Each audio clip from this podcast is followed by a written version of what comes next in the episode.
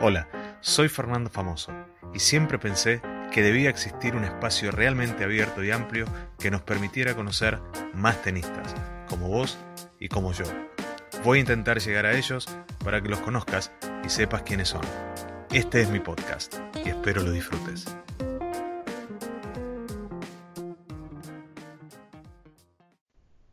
Estamos en comunicación directa con Norberto Sager, eh, de España. Él está en España, es otro argentino que hemos eh, encontrado, que se encuentra en, allí en alguna parte del mundo, también tenista, obviamente, y hoy lo tenemos, lo tenemos con nosotros. Norberto Sager. ¿Dije bien, Norbert? Sí, dijiste bien. Lo que pasa es que yo soy más conocido como por Colo. Colo Sager, más que por, por mi nombre de Norberto. ahora Fernando. El Colo Sager. Perfecto. ¿Cómo estás, Colo? Bien, pasando aquí la cuarentena esta que nos tiene eh, confinado un poco, pero bueno, eh, ya nosotros, por suerte, ya a partir del lunes ya podemos empezar a hacer algo, así que, bueno, esperando con ansiedad que llegue el momento de empezar a movernos otra vez en, la cancha. Contanos dónde estás. Bueno, yo estoy en la zona de Alicante. Eh, vivo en un, estoy en un pueblo pequeño, se llama Redobán, pero está muy pegado a, a Orihuela, que es un, la zona, estamos un poquito al interior, estamos a 20, 25 minutos de lo que es el mar, del Mediterráneo, de Torrevieja, de, que es más conocido. Y, bueno, estoy aquí ya hace 20 años, 19 años, del 2001 que estoy por aquí en, España. Desde el 2001. Sí, sí, desde el 2001, sí, sí.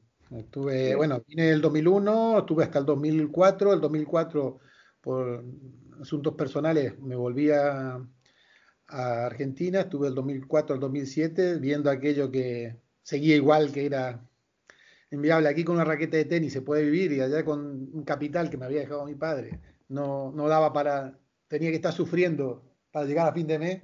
Digo, no, me vuelvo a España y, estoy más tranquilo con la raqueta de tenis haciendo lo que me gusta. Así que, que bueno, nos volvimos con toda la familia otra vez en el 2007.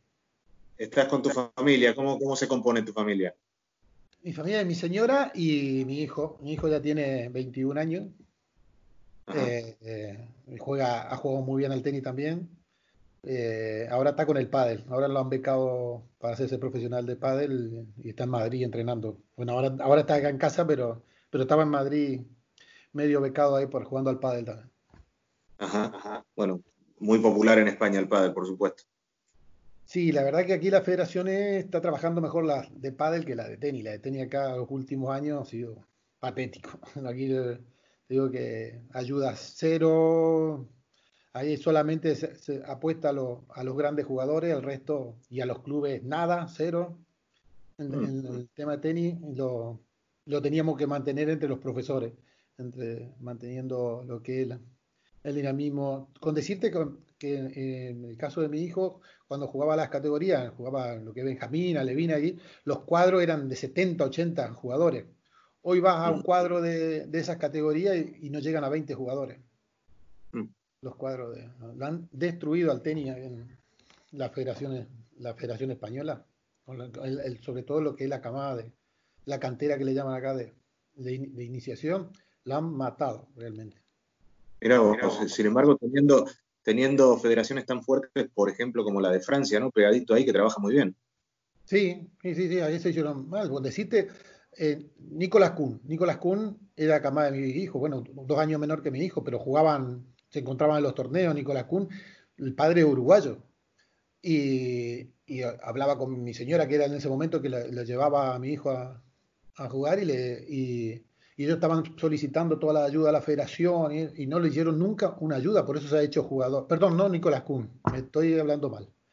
El, chico este que es australiano, Nicolás Kuhn está jugando aquí, se hizo alemán, no se hizo español, fíjate, se, nacionalizó alemán. Hay, eh, Ale de Miniao. Ale, de Miniao, jugaba con mi hijo, dos años menor que mi hijo, jugando, y, bueno, se ha hecho australiano. la madre era no sé si español, australiano, o estuvieron viviendo y al final la Federación Australiana lo ha becado y, ha, podido jugar al tenis gracias a la Federación Australiana y de España lo dejaron escapar. Y el chico está ahora entre los 30 mejores del mundo. qué locura. Está buenísimo, por eso, por eso decía anteriormente, hablábamos en off, esto de escuchar en, eh, de, alguien que realmente lo está viviendo en carne propia, ¿no? Como vos que lo, que lo vivís con tu hijo. Muchas veces uno, estando tan lejos, obviamente no recibe toda la, toda la información que, de, lo que realmente está ocurriendo. Quizás uno recibe cosas muy por encima, pero está bueno contarle también a la gente todo esto que vos nos estás comentando. Sí, vamos a ver, se ha cambiado la directiva hace unos años, se han metido un poco más los jugadores, un poco por detrás todavía, ¿no? pero igualmente yo creo que la política que llevan para los, menores no es buena, porque eh, te quitan la esencia. Aquí no te dejan jugar en un torneo un partido por día. Eh, o sea, que juegas un partido sábado, otro si ganas, juegas domingo. El sábado va con la familia, juega tu partido y te vas. Nunca hay esa sensación de torneo, ese ambiente de torneo que yo me acuerdo en mi época de jugábamos viernes, sábado, domingo se jugaba un torneo, jueves, viernes, sábado, domingo jugábamos un torneo, jugábamos un partido a la mañana, a la tarde volvíamos a jugar, ya te quedabas en el club, había un ambiente de club, una parte social que existía y eso se ha muerto, o sea, no existe más. Entonces ahora vienes, juegas tu partido y ganes o pierdes, te vas a tu casa, hasta el otro día no vuelves a...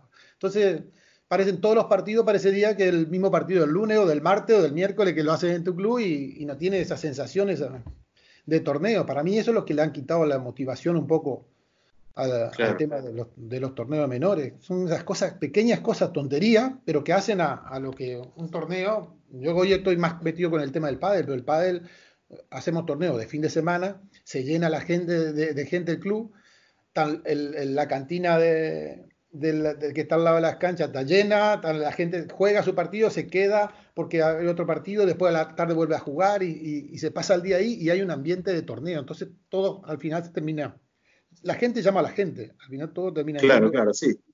Se crea una, atmósfera este, linda para compartir. Claro, claro. Yo, yo la relación que tengo con mis amigos del tenis de toda la vida, nosotros, yo por ejemplo, yo soy de un pueblo al norte de la provincia de Fe.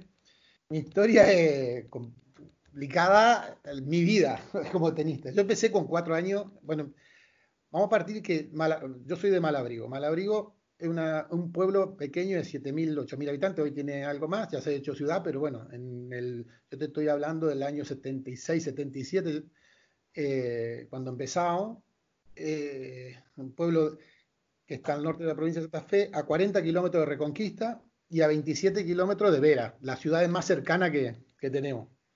Yo empecé con cuatro años en una cancha que le hicieron mis padres con otra gente, con, uno, con mi suegro, que hoy es mi suegro, hoy en día es mi suegro, pero bueno, también estaba ahí dentro de las personas que le gustaba el tenis, hicieron una cancha de tenis en un club, en el aeroclub, a la afuera del pueblo.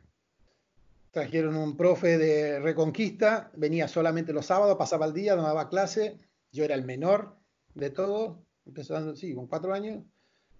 Y, y bueno, así empecé con el tenis. A los siete años bueno, el profesor duró un año, después ya dejó de venir, porque no, no, no, había, había los sábados solamente, pero este chico se dedicaba a otras cosas y bueno, al final dejó de venir. Ya después a los dos, tres años, con siete años yo, eh, venía a ver a otro profesor de Santa Fe, de la provincia de Santa Fe, que se llamaba Roberto Coraza, en el cual venía sábado y domingo, entonces yo iba los sábados y domingos, me llevaba a mi padre a, a Vera a aprender a entrenar tenis, pero durante la semana mi padre me peloteaba y era un fanático del tenis. Mi padre era fanático, fanático del tenis, con decirte que murió en una cancha de tenis. Entonces, con eso, con siete años, me voy a Vera, a 27 kilómetros, me llevaba los sábados domingos.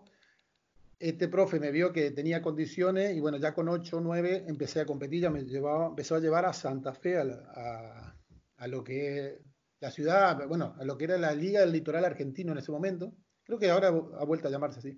Eh, pero bueno, era la Liga del Litoral Argentino. Eh, que a mí lo, más cercano que me quedaba era Santa Fe. Santa Fe de mi pueblo está a 280 kilómetros. Así que el fin de semana que me llevaba mi padre a jugar, nos pasábamos el fin de semana allí. Llegábamos viernes, sábado, domingo. Y lo que te comentaba un poco, mis amigos del tenis nos hicimos porque pasábamos el fin de semana juntos. Al final, yo tengo amigos de Santa Fe, del Trébol, de San Francisco, de, me he encontrado con de Esperanza, de Rafaela, que me he encontrado del tenis, y, nos seguimos encontrando gracias a las redes sociales hoy y nos volvemos a reencontrar por, por el tenis de aquella época, pero porque pasábamos horas juntos, los fines de semana pasábamos horas juntos allí jugando. A los 10 años viene un profesor, otro profesor a, Reconquista, que Reconquista me quedaba a 40 kilómetros donde estaba yo, y ahí ya venía eh, tres veces a la semana, creo que iba yo de martes, miércoles, jueves, o no me acuerdo los días, pero iba tres veces a la semana con este, que era Juan Carlos Rivarola, excelente profesor, que fue un poco el que nos encaminó a, mí y a otros tres chicos de ahí de, de Reconquista, que fue que, el que nos metió un poco a competir arriba. Y ya con 11, 12 años ya nos pusimos, no, no, hemos puesto en la categoría infantil, segundo año infantil nos pusimos, lo, bueno, yo en el caso mío me puse ahí entre los 7, 8 primeros de la, de la provincia, de la liga. Y bueno, con él tuvimos 5 años. Ya después a los 15, 16 años, 16 años, a los 15 años fui a hacer una pretemporada en Buenos Aires, con Pancho Aranguren, al, año siguiente me hace una prueba, voy a jugar un torneo en Buenos Aires, mi padre contacta con Palito Fidalgo, en un momento, eh, estaba en River, creo que sigue estando por ahí en River, y, me hace una prueba y me pone a jugar con Chapu Charpentier. Sí, sí. Y, bueno, y, yo creo que me salió el mejor día el partido de mi vida. Iba, había ganado el primer set muy fácil, el segundo también lo llevaban caminado muy fácil. Y entonces ya para el partido Palito y dice, sí, sí, esto fue en diciembre del, no me acuerdo el año, pero bueno, yo tenía 15 años y le dice a mi padre, a partir de enero me lo trae, me lo trae que lo quiero. Y lo vamos a becar y bueno, así que ahí jugué un tiempo más, me fui en enero hasta julio y en julio dije, no, no juego más al tenis, no quiero saber más nada del tenis, me, me me cansó, vamos a ver, un poco, yo era con 15, 16 años, me estaban apurando como, en esa época Sabatini había aparecido con 14 años, eh, Agassi con 16, 17 ya estaba ahí pegando, entonces parecía que si no llegabas con esa edad, ya no era, no era nada en el tenis, no eras nadie, no, no, no. Y entonces a mí me apresuraron un poco a, a llevarme a Buenos Aires y estuve ahí los dos, tres primeros meses no tenía resultado, a partir del quinto mes gané un torneo, hice ahí otra, otro que arrimé un poco más y pues dije, no, no, no, no, no aguanté más. Entre la edad que era, yo que era de un pueblo de 800 kilómetros de Buenos Aires, pueblo pequeño, irme a la gran ciudad, a tener la vida de la gran ciudad, que no estaba acostumbrado a estar seis horas, cinco o seis horas de tenis, más una o dos horas de preparación física, que es como se entrenaba antes, que era más, no era nada que ver a lo que se entrena hoy, que era un poco más llevadero, antes nos mataba. Y no, no, no juego más al tenis. Así que esa fue un poco mi carrera tenística. Así que, pero estuve entrenando con el Chapu Charpentier, todos esos 6, 7 meses entrenaba con él, ahí, con Palito Fidalgo, que fue el, último entrenador que tuve. Y me contabas que, bueno, eh, llegaste a España en el 2001, me imagino que debido a, la gran crisis ¿no? que, sufrimos. Eh, yo empecé, yo, dejé de jugar en el año 89, fue mi último año de, dedicarme. En el 93 ah. intento volver, empecé a prepararme como para venir a, hacer a probar aquí en, Francia y eh, algún interclub y esas cosas, empecé a probar. Eh, y resulta que después en enero mi padre tuvo un, ataque al corazón, un infarto y entonces lo tuvimos que operar, metieron cinco bypass, ahí un, y, y ya bueno, ya me volqué a la empresa de él, a trabajar en la empresa de él y ya venía dando clases el año 91, 92, daba clases ahí en el pueblo. Pero bueno, ya ahí me, me aboqué más a, lo que era la empresa, que era de, de tema de cosecha y fumigaciones, eh, de, campo y todas esas cosas. Entonces ya me dediqué un poco más a eso. Y el tenis solamente daba algunas clases porque era lo que me gustaba realmente. A mí el campo no, nunca me terminó de gustar, pero el tenis lo hacía como hobby. Por las tardes daba algunas clases de, de tenis entre ellas estaba Paola, que es tu alumna ahí eh, en la academia, y, bueno, y eh, eso en 93 y 94 ya me metí en la empresa, tal 2001, que bueno, el tema de la crisis, lo que comentaba, se vino muy complicado, sobre todo el campo, nosotros estábamos muy tocados, yo tenía un, amigo que estaba en Torrevieja, que era, estaba a cargo de, de dos o tres escuelas aquí en la zona, lo llamo a ver si había trabajo, cómo estaba el tema, me dice, sí, Colo, venite, pero venite para julio, así probá, probá julio y agosto, que es la temporada alta de verano, acá en la zona de, playa. Entonces venite, probá si te gusta y Así que eso, vine en julio, a final de julio le digo a mi señora, a mi hijo, que era pequeñito, que tenía cuatro años, venirse, que, que la verdad que acá se vive otra realidad totalmente diferente a aquella. Y bueno, ya a final de agosto se vino la familia y, y nos quedamos. Y muy bien, la verdad que a partir de ahí siempre con trabajo y bien. Me que yo hice tenis hasta hace dos años, hacía tenis, la mayoría tenis, y ahora hasta hace dos años ya estoy más con pádel, porque un club me contrató para, para llevar el tema de pádel ahí en el club, así que estoy contratado para más el pádel. Tenis juego con, con dos o tres socios del club que por ahí me pongo a jugar. Y los por equipo, los por equipo también sí que me llaman para jugarlos por equipo, para, para ayudar a para reforzar el, el equipo, de veterano, por supuesto.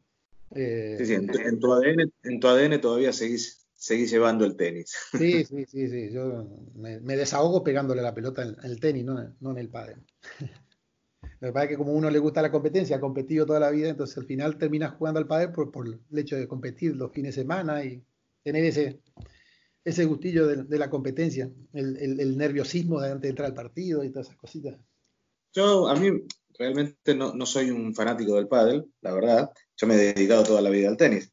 Eh, he jugado de manera social con amigos que me han invitado, pero bueno, este, lo mío es el tenis, ¿no? Eh, ¿cómo, es eh, la transición para un tenista pasar al, al pádel y dedicarse al pádel? La transición, es que el pádel es igual, pero no es igual. no es lo mismo que el, lo, único, lo único que tiene el, el del tenis que te ayuda al pádel son los golpes, que tenés buenos golpes, que tenés buena técnica, te ayuda. Pero después la mente la tienes que cambiar totalmente. No tiene nada que ver el juego del pádel con el juego del tenis. O lo, que lleva, cómo tenés que jugar dentro de una cancha de tenis o cómo tenés que jugar dentro de una cancha de pádel. No tiene nada que ver. Entonces tenés que adaptarte totalmente. A mí me llevó muchos años. Yo jugaba, entraba a la cancha con estado físico, con unos golpes tremendos y entraba con gente que la empujaba a la pelota y me ganaban 6-1, 6-1. Dije, pero ¿qué pasa acá? Si yo vengo, tengo unos golpes tremendos, eh, pero hay que entender a, jugar al pádel. El pádel es otro, otro deporte, aunque sea parecido, similar, es otro deporte totalmente diferente a lo que es el, el tenis, el juego en sí. Uno entra con todas las ganas de pegarle fuerte a la pelota, que te venga por arriba, reventarla, ganar el punto en, la segunda pelota que toca, quiere ganarlo. Y al pádel mm. todo lo contrario. Tenés que aprender a defender, mantener la calma, meter una bola más tranquilo, trabajar el punto, ya te quedará la pelota, tratar de ir pasando esas transiciones de atrás y adelante para tratar de adelante ganar el punto. Son cosas tácticos que, que te cambia mucho, que al final te enseña cuando, cuando aprendes a jugar al pádel cosas que te suman para el tenis. Cuando aprendes. Yo digo que yo me tiré dos o tres años jugando al tenis dentro de una cancha de pádel. No ganaba un partido ni casualidad, jugando de escándalo. Jugando, yo salía del partido y salía más a gusto. De, si he jugado bien, pero salía con un 6-1, 6-1, 6-1, 6-0 en contra. Digo, no entiendo qué pasa. Hasta que hice un curso de entrenador de pádel acá. Y, y, bueno, y ahí empecé a abrir los ojos. Digo, no, no, es que esto es otra cosa, no, tiene nada que ver con lo que estábamos haciendo. Comentabas un poquito de la Federación Española de Tenis. Eh, tenías ahí algunas, algunas opiniones acerca de, la gestión. Mm. Que bueno, me imagino también eso ha sido eh, causa eh, de llevarte al, al pádel y dedicarte más al pádel que al tenis, ¿no? Este, contame un poquito más de, cómo ves vos o cómo has visto la gestión de la Federación Española de Tenis eh, en estos años que has estado en España, qué crees que se podría mejorar. Vamos a ver, las federaciones son lo, que son. Yo creo que allá en Argentina también. Ayudar a, los clubes o ayudar a los a los menores, poco. No sé, en Argentina sí. Yo no me acuerdo. Yo me acuerdo de mi época, que estaba la Liga del Litoral, pero era todo más familiar. No me acuerdo que mis padres hablaban con el encargado de la federación, o había una, relación totalmente diferente. Hoy ya creo que está todo eso más frío, ya no existe más todas esas cosas. Y realmente me pasé por eso al, al Después, poco a poco, vas viendo, cuando te vas haciendo mayor, cuando vas teniendo tu hijo que estaba compitiendo y que vas viendo que, el tenis, el, el tenis al final te ayuda poco. Yo he hablado con, para que en su momento me eche una mano con mi hijo y, y, nada. Y mi hijo jugaba muy bien. Era vago para entrenar, sí, que tenía que ponerse la pila, que él tampoco nunca me lo pidió, decir, yo quiero jugar al tenis, entonces como mi experiencia, como yo tenía la experiencia mía de, de, que mi padre era el que me decía, juega al tenis, hay que jugar al tenis, juega al tenis, esto, lo otro, entonces yo a él nunca le insistí, lo jugó porque él le gustaba, nunca me pidió, entonces, pero bueno, un momento que, intenté meterlo más, hablé con gente para ver si le echaba una mano, nadie, todo, ninguna, y él estaba aquí en número uno, número dos de de Alicante, en la categoría. Y, jugando con una proyección de juego muy buena. Y nada, no, hubo ayuda, entonces lo veo, lo vi así un poco al, al, tenis, me chocó un poco es el tema de que veías los que organizaban los torneos lo hacían por dinero, lo hacían por, sacarte los 15, 20 euros de inscripción, por, no, no, no, no, no hacían nada por los chicos. Todos los fines de semana torneo para un lado, para el otro y, y nada, nada en beneficio, por una copita, por un. nada. no, no, no. Mucha, mucho culpa tienen los padres también. Porque a mí antes me decían, tenés que jugar dos tres partidos en el día. A mí, mi padre, nunca, al contrario, más contento. Y hoy a un padre le decís que un hijo tiene que jugar dos partidos en el día y te montan el lío, pero porque yo creo que no quieren la obligación de estar todo el día en un club, o todo, no quieren, no sé cuál es el motivo yo creo que lo llevan al hijo a jugar al tenis para que haga un deporte y después cuando le, tiene la competencia que tiene que jugar un partido en la mañana y si tiene que jugar a la tarde, lo lleva el padre a la mañana y se van a la casa y después a la tarde lo tiene que traer la madre porque y, no, no, no, si la madre no puede, no, entonces arman un lío. Ahí también mucha culpa en ese sentido lo tienen los padres. Y si tenés que regular y hacerlo más corto el partido, pero que juegue sus dos o tres partidos y que crea ahí el ambiente, que es lo que te decía antes, y se puede hacer así, yo creo que funcionarían mucho mejor los torneos en ese, en ese sentido. Pero eh, por eso es muy difícil gestionarlo. Yo entiendo la parte de las federaciones, que es difícil gestionarlo, pero hay que buscarle la forma de, de, hacerlo, no sé por dónde entrarle, porque te digo que también hay mucha parte de culpa de los padres. Porque por ahí tener padres predispuestos que lo llevan y están ahí y le encanta y le pasan el día y están... Pero hay otros que no, que no. Que Llevan, juega, si se atrasó media hora el partido, ya te están montando un lío porque, porque, porque está entrando media hora más tarde.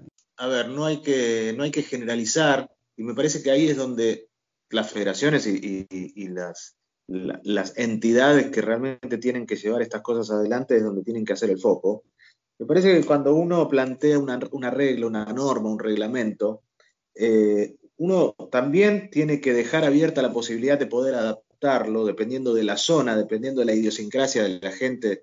Eh, por ejemplo, aquí en la Argentina, no es lo mismo competir en Buenos Aires que competir, por ejemplo, en Santa Fe, en Catamarca o en Mendoza. Entonces, si hacemos un torneo para, de iniciación, llevémoslo a la iniciación, que es la, que es la pirámide, ¿no? La base de la pirámide.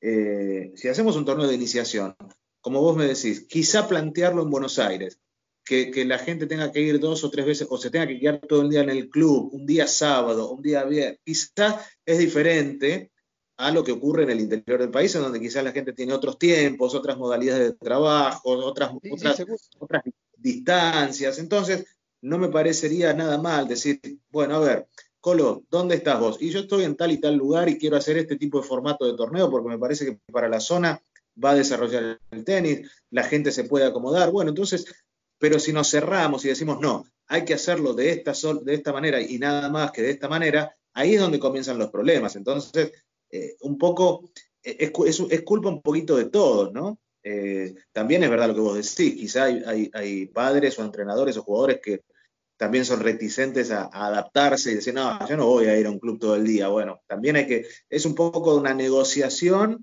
que hay que ir trabajándola en conjunto, este, tiene, tiene que haber mucha comunicación pero me parece que la clave está en esto de dejar la posibilidad para sentarse y decir qué es lo mejor para, esta situación. ¿Cómo podemos encontrar el, punto en común y el bien común para, seguir conociendo un poquito la realidad en España y, poder hacer un paralelismo con nuestra realidad acá? Ahora, estrictamente hablando de los profes de tenis. Eh, ¿Qué realidad tienen allí los profes de tenis? ¿Cómo, cómo uno se puede iniciar en la profesión? Eh, ¿Cómo se manejan respecto a acá? Vos, bueno, vos los conocés muy bien, ¿no? Uno va, eh, consigue un club, donde alquila cancha, donde comienza a dar sus clases, quizá luego es contratado por ese club o por otro profe que tiene una escuela de tenis. ¿Cómo se manejan allá los profes? Como para, como para que la gente también conozca un poquito la, la realidad de los profes de tenis allá. Hace 19, 20 años era una realidad, hoy es otra totalmente diferente.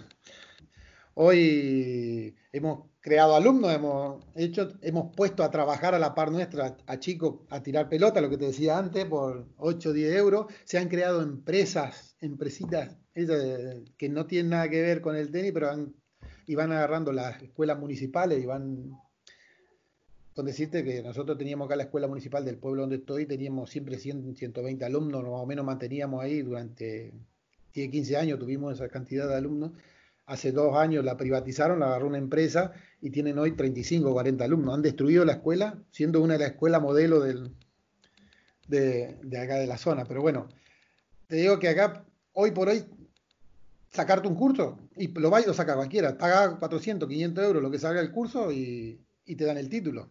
Te hacen una prueba mínima de, técnica que puedas tener, si pasado pelota, y te dan, te dan el título. Entonces, eso yo creo que va en contra nuestro. Acá con el tema de la mm. crisis, de gente que antes nosotros ganábamos bien, pero la gente ganaba más. nosotros estábamos bien, pero la gente acá con el tema de la construcción ganaba más. En un momento de la crisis, que empezó a quedar mucha gente que no, dejó de ganar tanto, y lo otro se empezaron a tirar pelota, empezaron a dar clases Cualquiera se puso a dar clases, sobre todo de pádel, de todo, se empezó a meter en el pádel. El tenis más difícil, pero bueno, pero los chicos, los hijos que habían estado dando clases con nosotros, se animaron y empezaron a, tirar pelota también. Entonces, hoy estamos, no estamos bien, no estamos bien. Estamos mejor que allá, seguramente, porque yo creo que, que acá con media jornada o cinco horas tenemos, nos da para vivir, tener una buena vida eh, allá yo, me vine porque allá tenía que hacer 10 horas o 12 horas todos los días para, para poder tener una vida medianamente bien, dando clases, metido en la, en la cancha. Entonces digo, hoy estamos, no estamos como estábamos antes. Para poder comenzar a trabajar hay que tener un, curso hecho. Sí, sí, sí, Hoy, hoy te están pidiendo, no, no al 100%, pero, a ver, una cosa es para estar encargado a cargo de la escuela, otra cosa es para venir a dar clase. Para dar clase, no, no necesitas tener un curso. Si viene y sabe jugar, juega bien al tenis, juega bien al pádel y, te mete y tiene algún contacto o lo que sea, te pone a dar clases sin ningún título. No tiene, por eso te decía que hoy por hoy se ha, ha desvirtuado demasiado la profesión nuestra. Esos cursos son dictados por la Federación Española de Tenis directamente o existen instituciones privadas que también dictan cursos? No, no, por la Federación Española o la Valenciana, pero sí.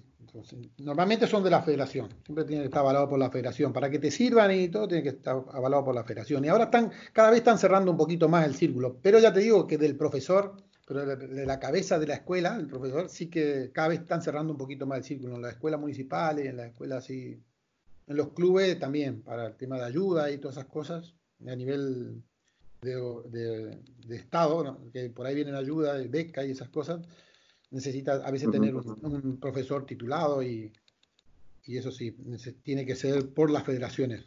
Colo, te consulto, a raíz de toda esta, realidad con la pandemia y, con, bueno, con la cuarentena y demás, obviamente el trabajo eh, ha bajado para todo el mundo y estamos todos en la misma, ¿no?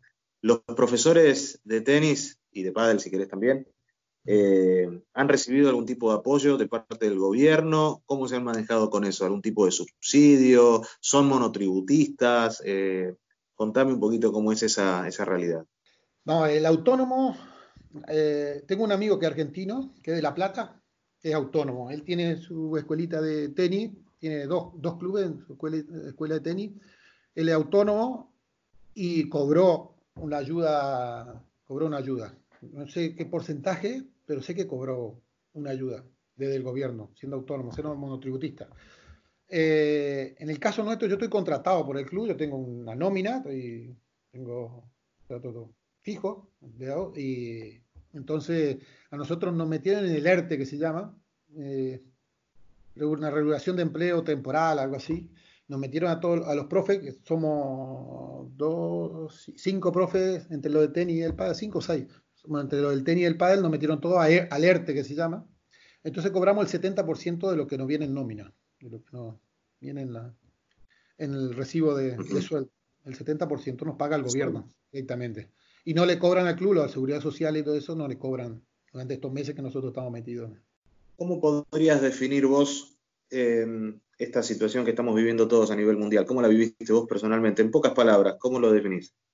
Bueno, esto es algo increíble. Yo no, en mi vida pensé vivir, que iba a vivir algo así. No sé, no, no sé, es que no hay palabra.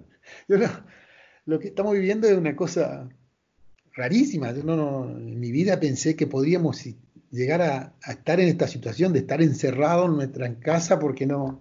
Nosotros, yo que en, estos 60 días he salido dos veces a comprar, solamente. He ido, una vez salió mi señora y dos veces salieron en, en 60 días. No hemos salido, hemos estado encerrados en casa, con la tele, el ordenador y haciendo un poquito de ejercicio. Decir que mi casa, bueno, tiene bastante grandecita, entonces tenemos espacio y tengo ahí mi, medio gimnasio montado y, lo y, podemos hacer entre mi hijo y yo y mi señora, como los tres nos gusta el deporte, hacíamos y nos manteníamos. Y no, no nos fue tan, tan crítico, pero, pero es que algo, no sé, no, no, hay, no hay palabra para, para decir. Yo a veces, mira que estoy, voy contra los políticos, los políticos para mí, pero es que encontrarte con esa situación, el gobierno que de turno, el que te toque, encontrarte con esta situación te la regalo, no, no quisiera estar en la, en la situación porque para salir para adelante con esto. Y por suerte en tu vínculo más, más interno, más este, allegado, no, no han tenido ningún tipo de inconveniente.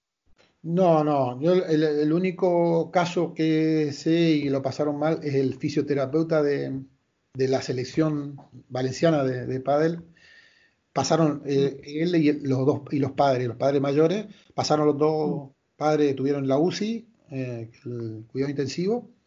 Eh, el padre estuvo muy mal, pero salió adelante con 84, 85 años. Salió adelante, pasó y él, y él el chico tiene, no sé, 40 años, 35, 40 años, y lo tuvo también el coronavirus y, lo pasó sin, mm. sin ningún problema. Es lo único llegado y conocido que sé que, que lo han pasado. ¿Cómo ves tu futuro? ¿Qué es lo que te depara tu futuro? ¿Qué proyectos, si es que tenés algunos proyectos, si los querés contar o no, si se pueden contar o no? Este, ¿Cómo va a seguir tu vida por allá?